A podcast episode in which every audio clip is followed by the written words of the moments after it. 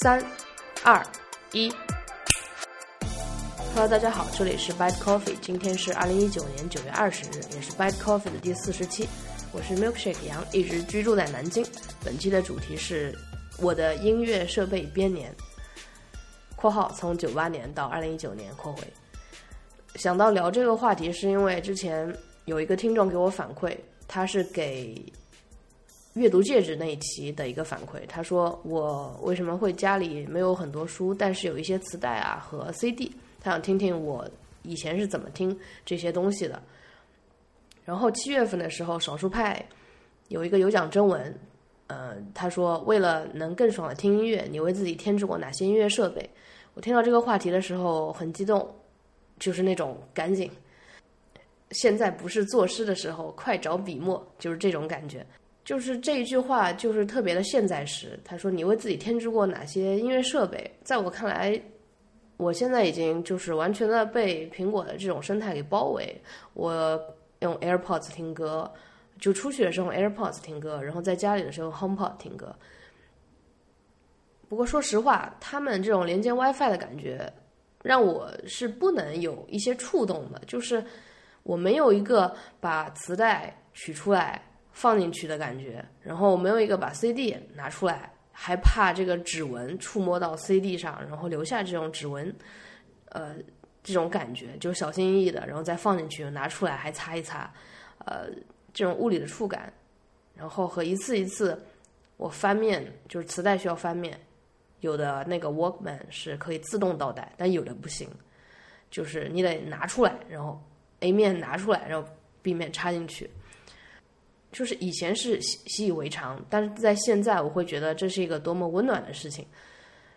嗯，但是再温暖我也不会去做了嘛，也也没有什么设备去做这些事情，所以现在磁带和 CD 就只能放在家里的橱窗里。但是也是一种一种儿时的记忆，儿时青少年那个时期的一一种记忆。嗯，所以这一期我想聊一聊这个话题。在这一期主要内容之前，我想念一封听众来信。呃，他是这封来信来自于彼得新生的主播郝海龙。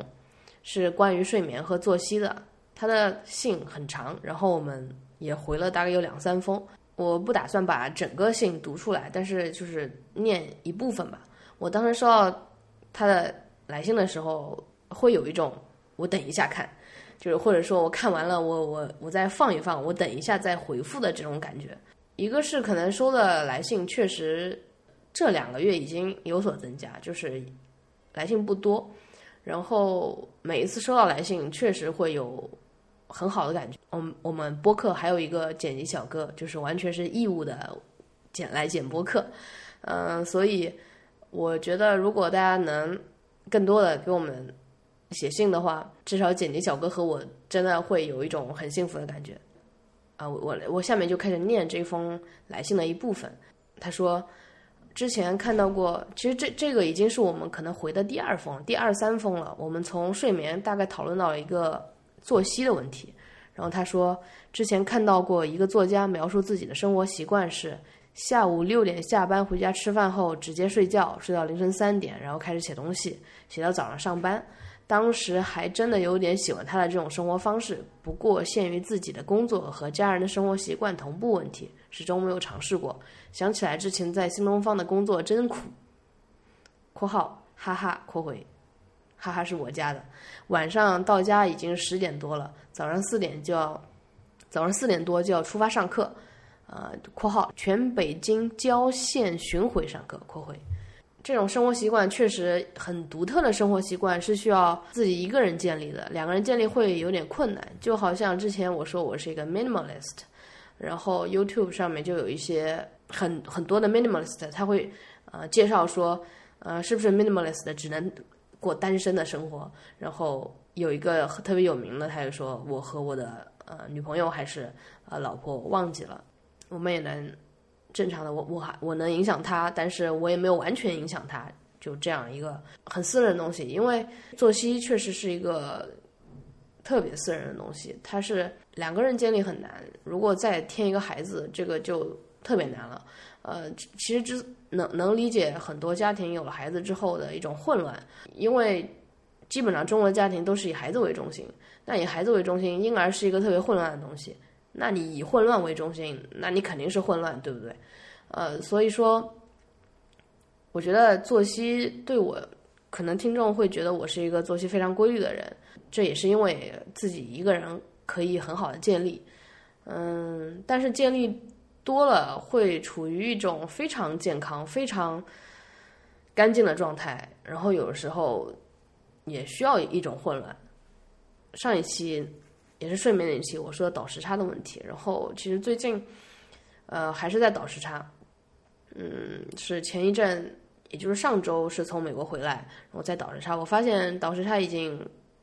有一种经验了吧，就是你。我去的时候，就是通常来讲，我感觉倒时差，你你去到目的地的时候，这个时差好倒；你回来的时候比较难回来。就像我去的时候，我就跟自己说，你完全忘记你有时差这个东西。你看到太阳升起来，你就，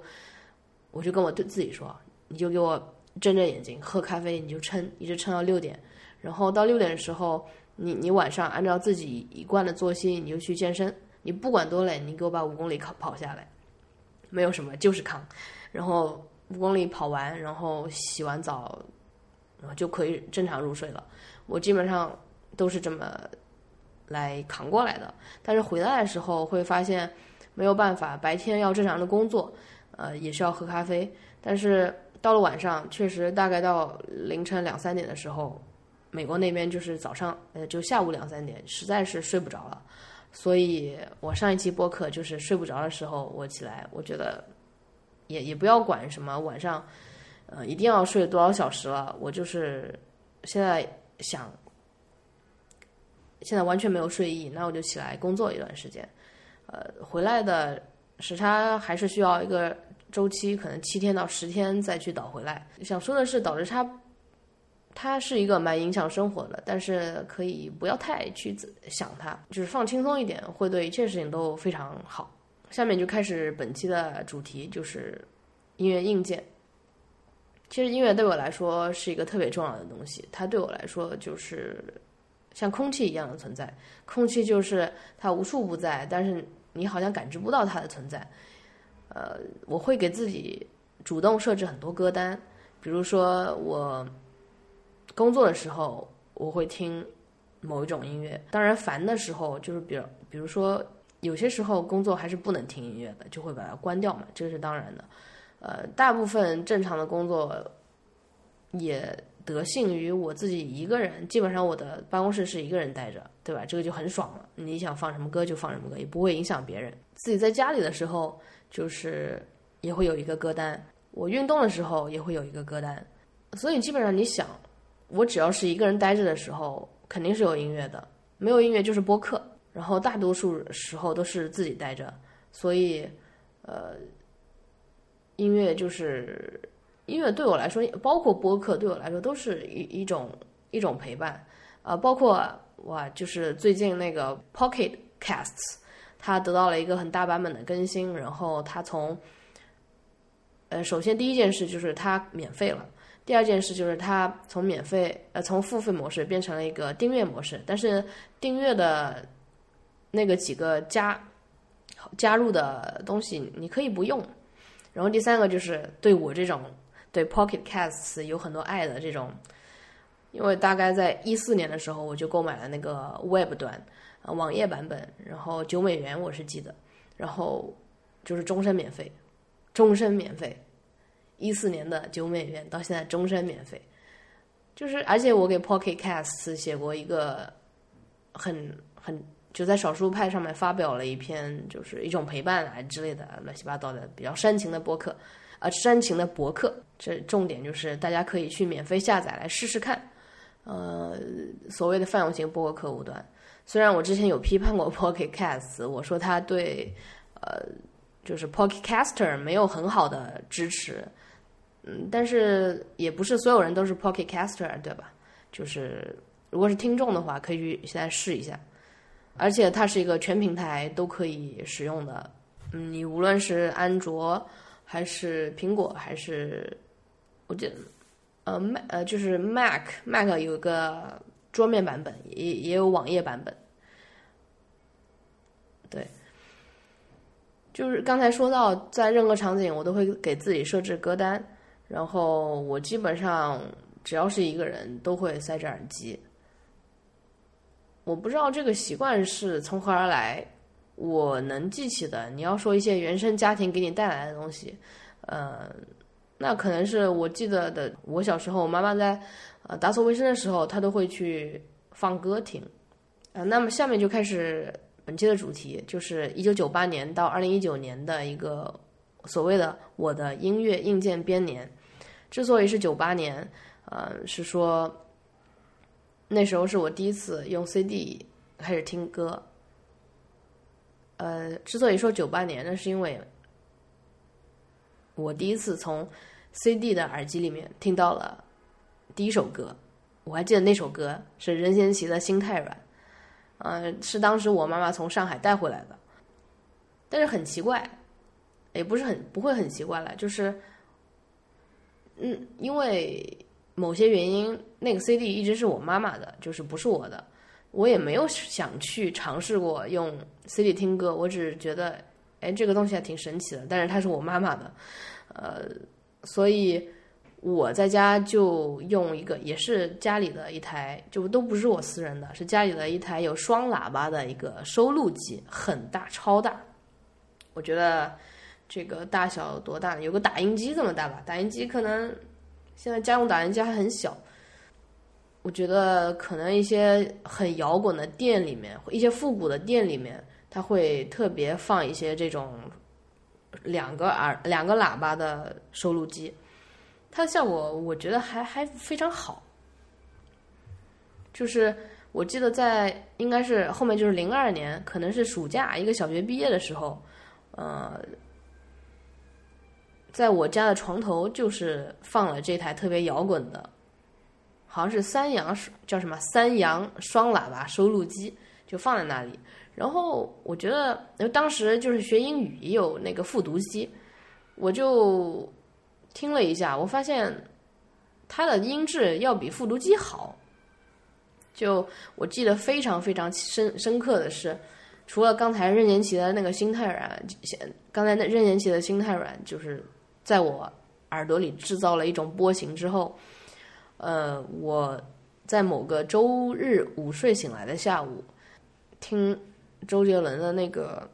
呃《爱在西元前》，《爱在西元前》的前奏很好听，然后大概它前奏有十五秒的时候，有加进去一个鼓点，然后那个鼓点就是在那个双喇叭放出来，非常非常，我只能说非常好听。就是如果大家能用 HomePod 去听一下《爱在西元前》的前十五秒，然后后来加进去的鼓点，就是这种感觉。那个时候会发现，呃，好像不同的设备会放出来不一样的声音，不一样的磁带。你看任贤齐和周杰伦也是，就是两个人他唱出来的，他他这种歌也是不同的人表达出来的东西。然后后来就渐渐的开始。去大大范围的听歌，然后去找磁带，然后从零三年开始到零七年，零七年是我就是高二、高三，高三可能后面就没有了。就是从初中开始的时候到高中，就是几乎每晚都会听着歌入睡。然后我我妈有时候甚至会呃晚上来摸我的耳朵，看我耳朵里面有没有耳机。然后有一些磁带，就是呃他会主动。就是翻带嘛，就是你 A 面听完了，啊，他会给你主动倒带到到到 B 面去。然后我我妈都据说我妈都会觉得，哎，就听到什么声音了，很奇怪，就是夜里有这种声音。那段时间，说实话，学习成绩一直在下降。就是初中的时候，每天回家，就是每天会尽量的在学校里面把那个作业完成，然后。就是靠中午午休的时候赶紧把作业完成。每天回家第一件事情就是打开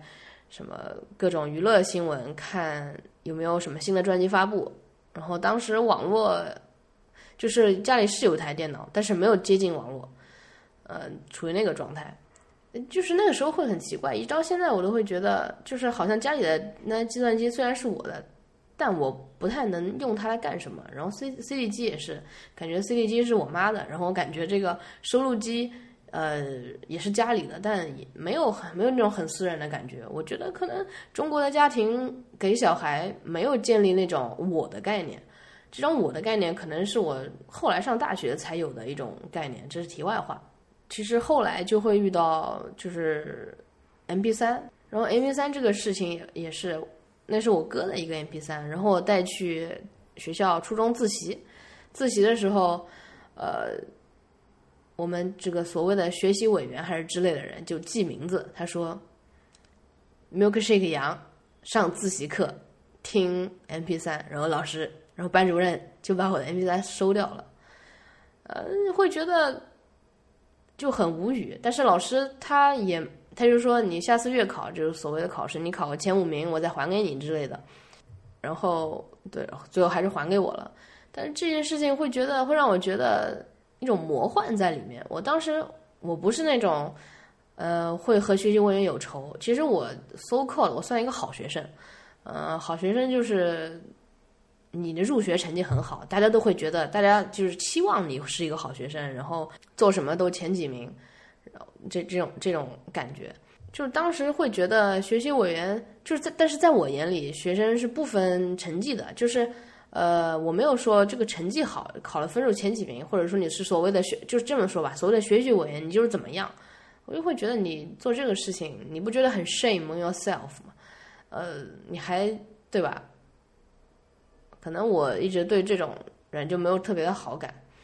然后，但是收掉这个事情会让我觉得，可能你是需要付出一些东西，然后达到一种自由。那如果我跟班主任达到一成一种协议，说啊，我每次考试都考前五名，那你就让我听歌呗，就这种也是我能接受的。他如果给我下达这种，我我是当然我肯定能接受。嗯，其实这些都是一些成长过程中和音乐的故事，和我现在反思的一些东西。然后从零八年开始，就是从零八年之前，这些设备都不是我的，除了那个复读机，复读机音质又很差。嗯，但是零八年之后，所有的东西都开始是我的了，而且就是 only me。我我觉得那时候才有一种自我的出现，然后一直到现在被别人说特别自我。我最近发现这个问题了，当然。然后就说到从零八年开始的设备，呃，第一个是 OPPO 的 MP 三，就是呃窄窄的小小的有滑轮的滚轮的那个 MP 三。我当时上大学，刚上大学的时候开始。就肆无忌惮的听音乐嘛，那时候自习就没有人管你了，你就听歌或者干什么都行。我当时有可能大一到大二我有三个 MP 三，呃，MP 四我们且后面说，就 MP 三的话是 OPPO 的，还有一个是 iRiver 的，嗯，爱立和的那一款有米奇耳朵的 MP 三，然后这是我一个大学，就是高中大学非常好的一个朋友。他告诉我的，他说这个特别可爱，我觉得特别特别特别特别特别可爱。他说我们一起去买吧，我说好的。我还买了个粉色的限量版的那个米奇的版本，我记得他买的是大红的。然后就是把那个米奇挂在脖子面，嗯，脖子前，嗯，就是胸前，都会觉得嗯很骄傲，这种很很二的感觉。后来其实我接触我第一个苹果的产品就是那个 Shuffle，一个小夹子。然后我记得当时到店员，就是去店里买的时候，店员问我说：“你以前有用过苹果的产品吗？”我说没有。然后他就说：“哦，那你需要去下一个叫 iTunes 的东西，然后从 iTunes 里面把歌啊导入到 Shuffle 里面。”我当时想：“哇塞，这个好复杂，好洋气哦！为什么还有 iTunes 这个东西？iTunes 的发音还很神奇，就有这种感觉。这种第一次买苹果产品。”然后被人家教说用 iTunes 导入音乐，这个在我对我来说也是一个非常重要的 moment。那是一个很无知的、很 raw 状态的一个人来开始接触苹果的生态的的第一次的体验。然后之后听了多听了很久之后，因为我有三个 MP 三，我根本听不过来，然后就会借给其他同学、呃舍友啊什么的。但是我看到这个三个设备。我不知道借哪个好，就是比如说，呃，那个第一个就是 OPPO 的那个 MP 三，我会觉得它是个很实用的，它的容量很大，然后很 robust，然后呃又很小，我可以因为它很薄，很薄就可以方便插在，我甚至可以放在文具盒里面这样。我暴露了自己上大学还用文具盒这个事情。第二个就是爱立和 iRiver 这个 MP 三，我觉得这是我好跟我好朋友一起买的，然后它的意义非常重要，我不想给其他人。然后第三个就是那个 Shuffle，哇，Shuffle 就对吧？怎么可能借给别人呢？就是我虽然手里有三个 MP 三，我一个都不舍得借出去，就这种状态。然后人家看见我就觉得无奈了，呃，最后忍痛割爱，我把那个 OPPO 的借给别人了。嗯，在这个之后也是就是会没有什么新鲜感，说实话。然后当中有还有我还有可能有三个 MP 四，一个是叫。魔什么魔我忘记了，一个特别大，然后在整个宿舍里面，就两个宿舍，我我们一起玩的人就一直会拿它轮流来看电影，啊，因为它屏特别大，啊，大家叫它黑 boy，就会给它起名。然后还有一个也是 OPPO 的，有一款 S 三三，我记得，一个非常少女的 MP 四，它是触全触屏的，没有，呃，它的实体按键好像有没有？好像是一个实体按键，只有是音量有实体按键，其他都是触屏的。那款那款其实还不错，但是我们这里主要讲音乐设备嘛，所以就，然后下一个实习就是我开始了解到，好像需要更好的设备、更好的耳机。你看，我们现在是讲的是 MP 三，但 MP 三它只是我们以为它的耳机是自带的，但是后来我会发现。怎么有的人戴的耳机那么大，然后有的人耳机很好看，有的人耳机好像也不用来听，只是放在脖子里面。然后更可爱的是我上铺，我大学上铺，他睡眠不好，嗯，他会带着一个有收音功能的巨大耳机睡觉，他会听着那个收音睡觉，有点像蓝牙耳机，但是好像那时候还没有蓝牙耳机。就是我我会觉得怎么会有这样的东西，呃，就进一步去对它开始探索，然后才发现有所谓的音乐发烧友，然后包耳机，呃，有很多高音质的这个 M P 三就是是一个有损的音乐文件，有很多高音质的容量特别大的嗯单曲，呃，你把它拿过来用一个 M P 三或者说之类的东西，你放它还不行。功率叫阻抗不匹配还是什么东西？你要给它推，哎，这个推字就特别巧妙。然后推它，然后还要用去用用这个耳机去用音乐去包耳机，因为音乐是一种声波，它可能是在各种阻抗的匹配和平衡里面达到一个最佳的状态。呃，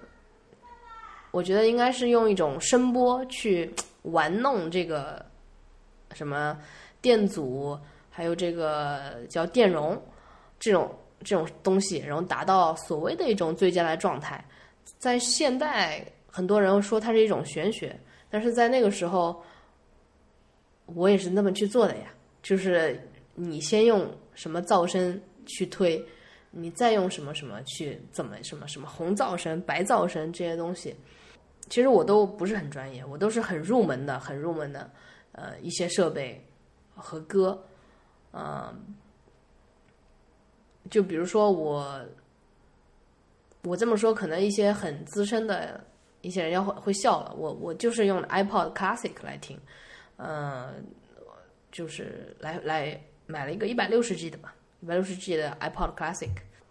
很漂亮的一个设备。然后当然是用这个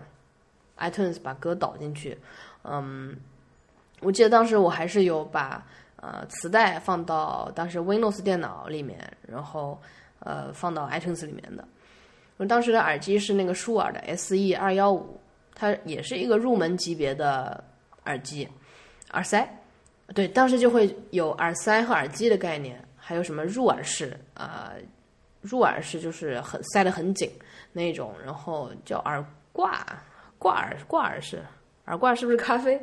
挂耳式那种贴在那的那个我也有过，但是，嗯，运动的时候很不友好。然后还有就耳机，耳机我买的是 AKG 的 K 四五零，嗯，还有一个 UE 九百，UE 九百就很贵了。所以这三个耳机是我拿来配 iPod Classic，我也就是从 UE 九百之后，我也没有买过更贵的耳机了，应该是没有，就是这种单条耳机，不带任何其他功能的，嗯。我我如果记得没错的话，S E 二幺舒尔 S E 二幺五是一条动圈耳机，然后 U E 九百是一条四单元动铁耳机。我现在说不出来区别，但是我能知道的就是 U E 九百的音质非常好，而且它的线非常细。但是舒尔 S E 二幺五它的塞的舒感觉不舒服，然后它的耳耳机线会非常粗。当时是处在准备一个这非常重要考试的阶段。所以大部分时间，基本上有个半年的时间都是从早做到晚，从早做到晚，也就是从早听歌听到晚，除了听英语，或者说，呃，哎，我有个很奇怪的现象，我现在才反应过来，就是我做文科的题目的时候，就比如说语文和，当然我们后来不考语文了，就是做英语的时候，我是完全不能听歌的，但是我一做到化，没有也没有化学，当时做到呃物理的卷子，关于物理的卷子。和数学的卷子的时候，我就特别喜欢听耳机，呃，特别喜欢听歌。可能写他们对我来说是一个很容易进入心流的状态的一个一个一个场景。然后英语对我来说就是一个很 struggle，呃，如果再放一点背景音乐会很烦躁的那种感觉。然后，所以这三款耳机配着这个 iPod Classic，大概陪我过了从大三到大四的那个时时间。然后那个之后。基本上大家都会用 iPhone 来听歌，嗯，然后这个时候会逐渐的对放 CD 和放就这种或者 MP3 所谓 MP3 嘛，MP3 虽然也没有一种介质输的感觉，但是你还有个导入的过程，就是你要费力的去把这个歌歌歌单嗯整理出来，然后这这次导这些，然后你你下一次。可能出门旅游，你想换另外一批歌，你要做这种这个事情，呃，这一点点的付出会让我觉得就是一种一种加入进去的过程。但是，嗯，从从那个有了苹果之后，我感觉什么 QQ 音乐就是这种，当时是酷狗音乐这种流媒体盗版的流媒体，当时。就会让大家觉得，哦，我一个手机就可以了。音乐手机就是那时候音乐手机的概念，甚至之前的，就是 iPhone，iPhone 四 S 之后，所有的人开始用 iPhone 听歌。嗯，iPhone 是个很好玩的东西啊。我再插一句，就是呃，怎么讲？iPhone 的强大，那首先让音频设备变得平庸。然后现在它让数码相机，甚至一些半专业的单反变得平庸，最后它自己也变得平庸起来，然后最后我们人就变得平庸起来。我觉得是这个样子的。嗯，说到当时 iPhone 正在一个壮大的期间，呃的时期，然后我就开始有转向耳机，就是蓝牙耳机，还有运动耳机，就是非常功能性划分很强的耳机，就是匹配我在。各个场景下听歌的这个习惯，比如说，嗯，我在自习室，我戴一个耳机，我告诉你，你不要跟我讲话，我就会用这个。我当时有一个 Skull Skull Candy，就是这个是一个特别浮夸的耳机，然后戴上会觉得我自己就是是一个外星人，就是它这个耳机特别大，有这种感觉。然后还有一个 Jaybird，一个运动耳机。我觉得，如果一个人他知道 Jaybird 是什么，他一定很爱去健身房，因为这个应该是美国去健身房，反正我在美国的健身房看到最多的，呃（括号当时没有 AirPods）（ 括回），啊，看到最多的运动的耳机，然后还有索尼的一款无线耳塞，这些都是，就是索尼的那款，我记得是，也是一个类似放在胸前，我不需要去。呃，把它收起来的一个东西，就是方便、简单、实用。我在学校里面骑车的时候，遇到熟人可以拿下来，呃，然后没有熟人，我可以继续听歌的一个耳耳塞了，都是耳塞这里。然后就是再细分一个场景，就是会有那种我我希望特别安静的环境，或者说降噪的环境。以后后来就知道了 BOSS，BOSS QC 二五，包括那个大的我也买过。呃，不对，QC 二五对，Q QC 二五这个现在给我妈，给我妈了。它是一个带线的，呃，需要放一节电池在里面的降噪耳机。我第一次试听 BOSS 的时候，我觉得整个周围都没有了，就怎么会有那种神奇的那种感觉？嗯。它是用着什么什么相位抵消的，就产生一个和耳机外面相位相反的一个波形，然后来抵消这个噪声。嗯，我和我妈都非常喜欢。然后后来我记得我是在台湾玩了之后，在台湾的那个机场买的。所以就是这些场景可以再划分一下，比如自习室是 Skull Candy，然后在骑车的时候是索尼。然后运动的时候是 Jaybird，然后一些飞机啊，或者说呃通勤，我也没有什么通勤，就是在飞机场，在一些，其实我个人因为我戴眼镜，耳机对我来说还是太大，就会夹着我的眼镜。包括最新的 BOSS NC 七百还是 CN 七百，我忘了。我在呃 BOSS 的店里面试了一下，它依然会夹着我的眼镜，不舒服。呃，所以其实从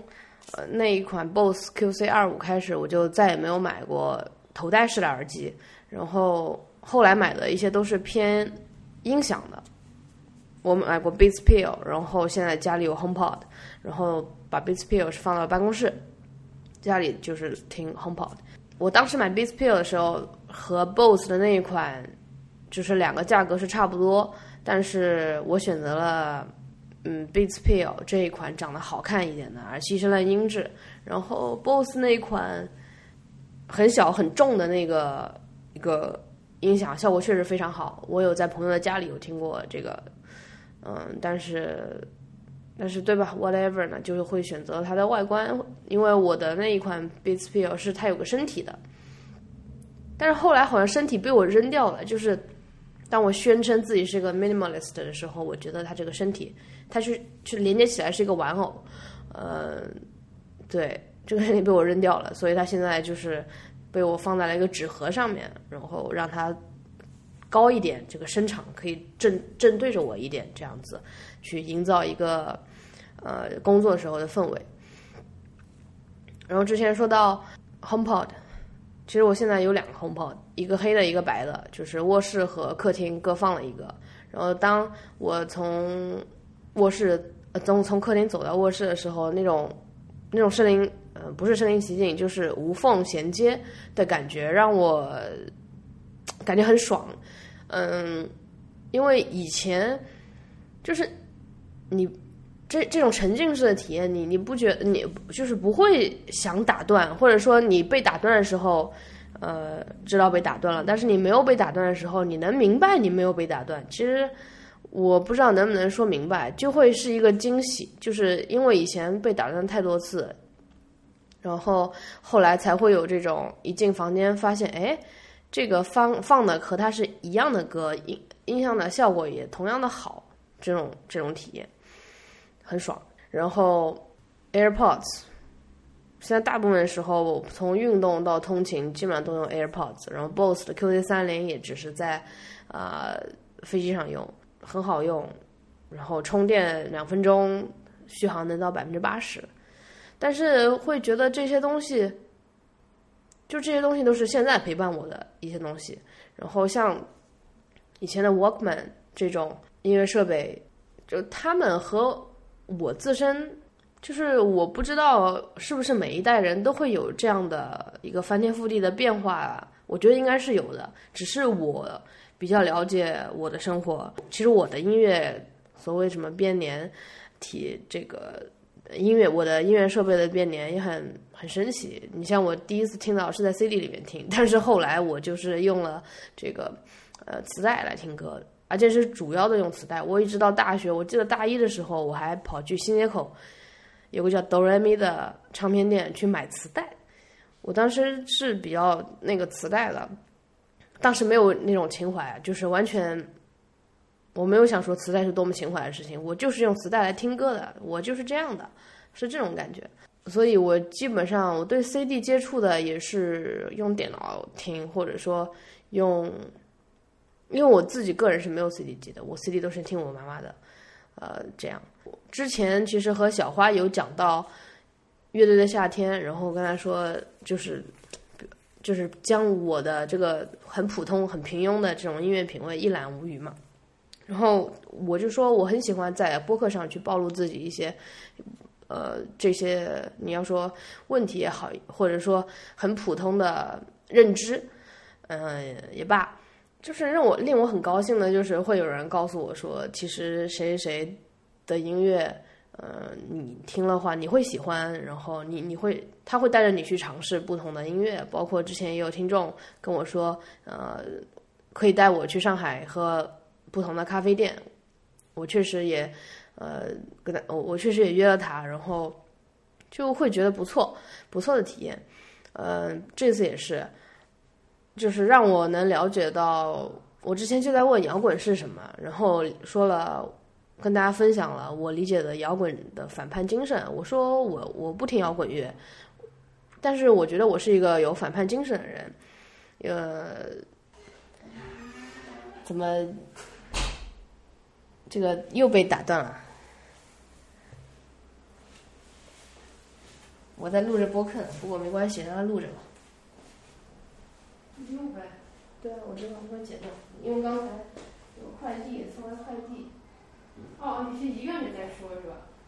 对。我以为你在旁说话。这个我不用了。我，这是这是哪个展？这是阿富汗。金色阿富汗，让我用那个美丽公主找不到了，不在我那儿吗？你看看在不在我家里应该没有。那可以再找找，反正他肯定是在哪个。我先把它暂停一下。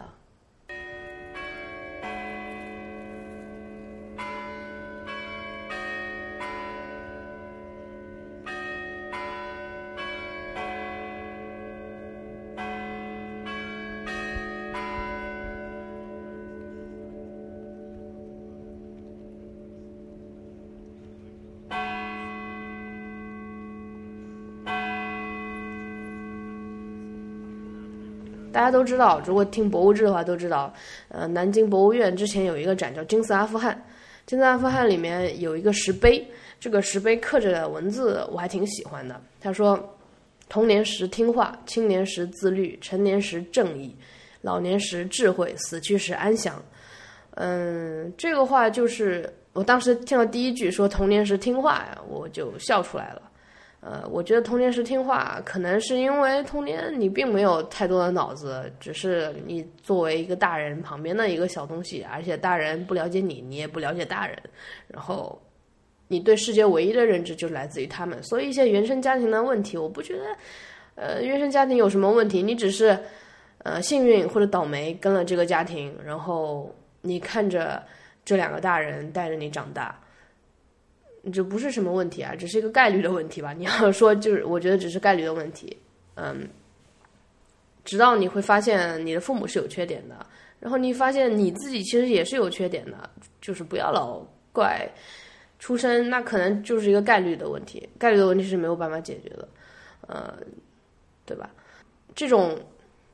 摇滚乐的反叛精神，或者说所谓的独立思考的精神，其实我是觉得一个人。就是反叛精神是需要的，但是有些人他是通过摇滚乐的方式来表达，有些人是通过嗯做其他事情来表达，其实都是做的一样的事情。然后在那个就是上周还在纽约的大都会博物馆，在那个在出来的时候，突然门口传来传来国歌的声音，有一个人他在拉小提琴，然后他在奏国歌。我当时就呆住了，然后在那边听他奏的这个国歌。因为大都会博物馆门口有很有一些中国人吧，也有很多外国人。其实外国人也不知道你他他在弹这首歌。嗯，当时的那种感觉，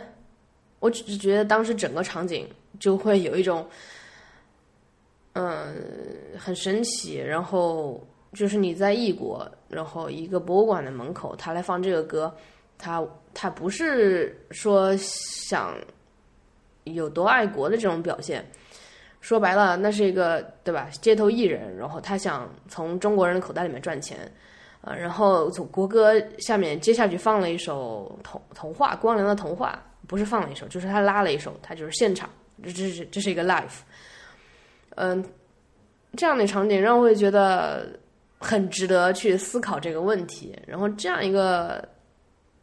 东西，我不知道该怎么去表达，但是我觉得它和反叛精神和一些。嗯，是一个是很值得去思考的。就我不想在博客里面过多的说这个人的肤色是什么，然后怎么样，因为可能他已经带入了我我的那个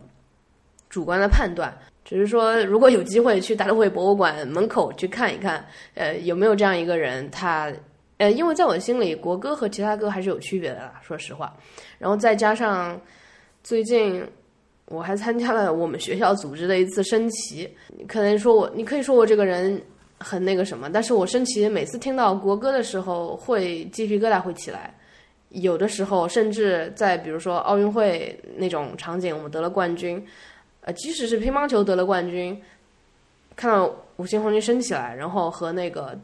国歌一响，都会很很感动，是有时候甚至会流泪，嗯。对，就是这，这是一个表现嘛。我希望听众可以明白我在表达什么。呃，我想说，一个很乖的人的体内的叛逆是可以留存到长大以后的。就是叛逆，我不知道叛逆有没有什么守恒之说，因为我感觉很多青年的时候玩摇滚的人，他们到老了，他们会觉得我好累啊。呃，该折腾的青年的时候已经折腾完了，而且那时候是不成熟的。到真正成熟以后，他发现自己变成一个平庸的，嗯，老男人、老女人、老什么，你明白的。我基本上在中学的时候，那时候就是听歌，我没有很叛逆。然后，如果你要说喜欢一个周杰伦都是叛逆的话，那我觉得这个咱俩定义不一样。所以我觉得可能我的叛逆是在我有成熟的认知之后，我才萌发出来的。而且这不是叛逆，这是一种对自己选择的一种负责和呃。成熟思考后的东西，嗯，这种独立思考的精神吧，是一种。然后之前在被推荐那些摇滚乐的时候，有一个乐队叫哪吒，有一首歌叫《闹海》，我就非常喜欢这首歌，然后特别喜欢里面一句歌词叫“忧郁的孩子别怕，守护你们的是哪吒”。哇，我每次听到这首歌，我简直就是想哭，就会觉得，嗯，我从来没有想过哪吒是。会被有有这种形象，在我以前的认知里面，哪吒就是那个被孙悟空打呃打败的一个形象，然后孙悟空是无所不能的，然后孙悟空变成他一个风火轮，然后就哪吒被呃就是就是落花流水的这种，我就觉得哪吒没有什么呀，然后直到后来去重新看了那部电影，然后去。感受到哪吒的自身的一种叛逆，呃，之后才会有这种新的感觉。因为在我听这首歌和看这部电影之前，我都会觉得孙悟空是一种很踏实的，而且他是有具有叛逆精神的，而且他是一个有非常呃，他其实不是自律了，他那个呃是有约束的，有约束对我来说其实挺重要的。就像哪吒这部电影里面，最让我感动的是哪吒把自己的乾坤圈拿出来，放到了自己的手上。那一刻是整个电影让我最感动的时候。就是一个人成熟的时候，他会开始自自我约束，然后变得自律。但是你也不能太多，太多的话，你会变成一个没有自己想法的人。我理解的一些。叛逆或者说独立思考的精神，就是你就说出来，你自己真实的想法你就说出来，这就是，这已就是这件事情都已经是一个反叛精神了。然后在这期节目的最后，再读一段，就是郝海龙主播给我的回复，呃，我觉得其实算一段夸奖，我不太好意思放在前面，我就放在最后，万一最后因为最后可能没有太多人听。因为呃，他他在这个第一封第一封来信里面，他有这么讲过，他说也是针对那个睡眠那一期的回复，他说。节目中提到了聊睡眠那一期圆桌派，刚好是我整季圆桌派唯一没看完的。原因是我有点不喜欢王蒙，他看到他，我首先想到的是文化部长。哪怕很多作家都说他是个好部长，我还是能从他嘴里听出浓浓的官腔。但对窦文涛的睡眠问题，我和你一样不相不相信他能解决。但听到你在节目中斩钉截铁地说我不信的时候，我还是由衷的佩服。这并不是开玩笑。我们在私底下聊天，这种绝对的话说的不呃说的不少。能在播客节目中依然保持私下说话这种放松状态，是我一直追求的。如果我没有记错，也是窦文涛多年以来做《锵锵三人行》想要实现的效果。呃，其实呃，我不知道是是不是我我有点会觉得呃，I'm I'm flattered，然后我没有这么我没有意识到这个问题。其实我没有意识到这个是个不能说的问题。嗯，我我说我不信的时候，我就是不信，我不相信，因为我我感觉是我看了窦文涛很多节目，他从很多很多期节目里面，从《锵锵三人行》到《圆桌派》，都说自己的失眠是一个那么长期的问题，然后突然聊到一期，他就说他解决了，这应该不在我的认知里面是不科学的，所以我说我不信。就像我刚才说的，可能独立思考和反叛精神只是简单的 just say it，你说出来就可以了。OK，谢谢大家收听这一期的 Bad Coffee，欢迎大家给 Hi at Bad Coffee 写信，更多订阅和收听方式在 Show Notes 里给出了链接。